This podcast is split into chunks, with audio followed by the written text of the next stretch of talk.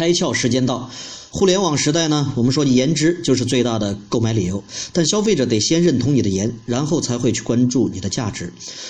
塔可中快餐呢是美国的知名快餐连锁品牌，它在拉斯维加斯新开的一家店，就把自己变得特别好看，一点儿都不像快餐店。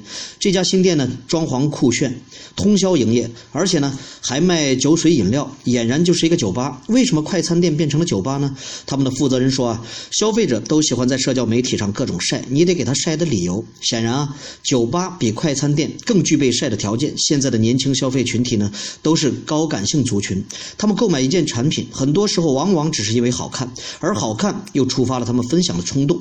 分享之后呢，带来的互动则为品牌带来更多的关注。至此，品牌的口碑传播便形成了闭环。颜值，颜值，先颜后值。今天你开窍了吗？更多节目，请扫描封面二维码，关注公众号“开窍”，和更多小伙伴一起来听故事、开脑洞。